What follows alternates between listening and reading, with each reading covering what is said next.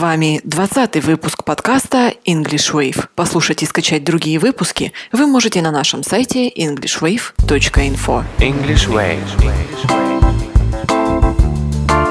English Wave. Поймай волну свободы. Привет! Сегодня приглашаем вас провести отпуск в горах. Если вы соберетесь покорить какую-нибудь вершину за рубежом, то помните, что это будет трудно сделать без моральной поддержки. Спросим у нашего постоянного преподавателя Ирины Синянской, как это можно выразить. Доброе утро, Ирина. Hello, Дарья. На этот вопрос есть ответ в песне группы Queen. Для того, чтобы подбодрить кого-то, нам потребуется фразовый глагол keep on. Так вот, постарайтесь сейчас послушать фрагмент из этой песни и понять, а что же продолжают делать герои нашей песни.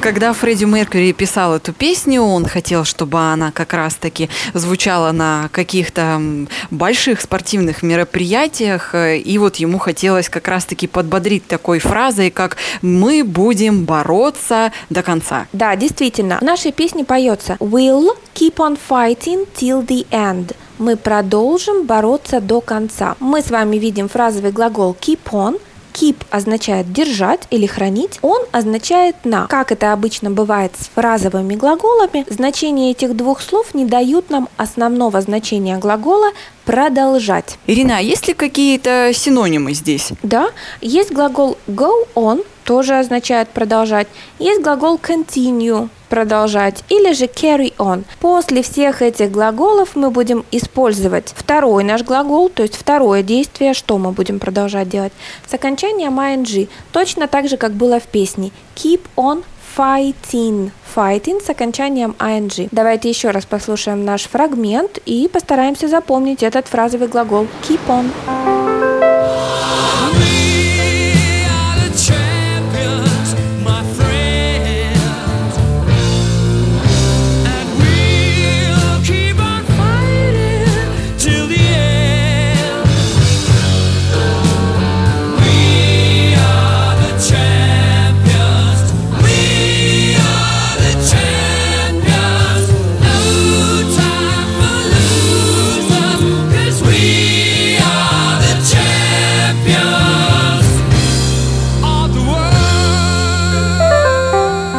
Никто, конечно же, не хочет быть проигравшим, поэтому мы обязательно будем продолжать изучать английский. Действительно. И вот давайте поподробнее поговорим еще про это слово. Проигравший, loser, поется в нашей песне. No time for losers.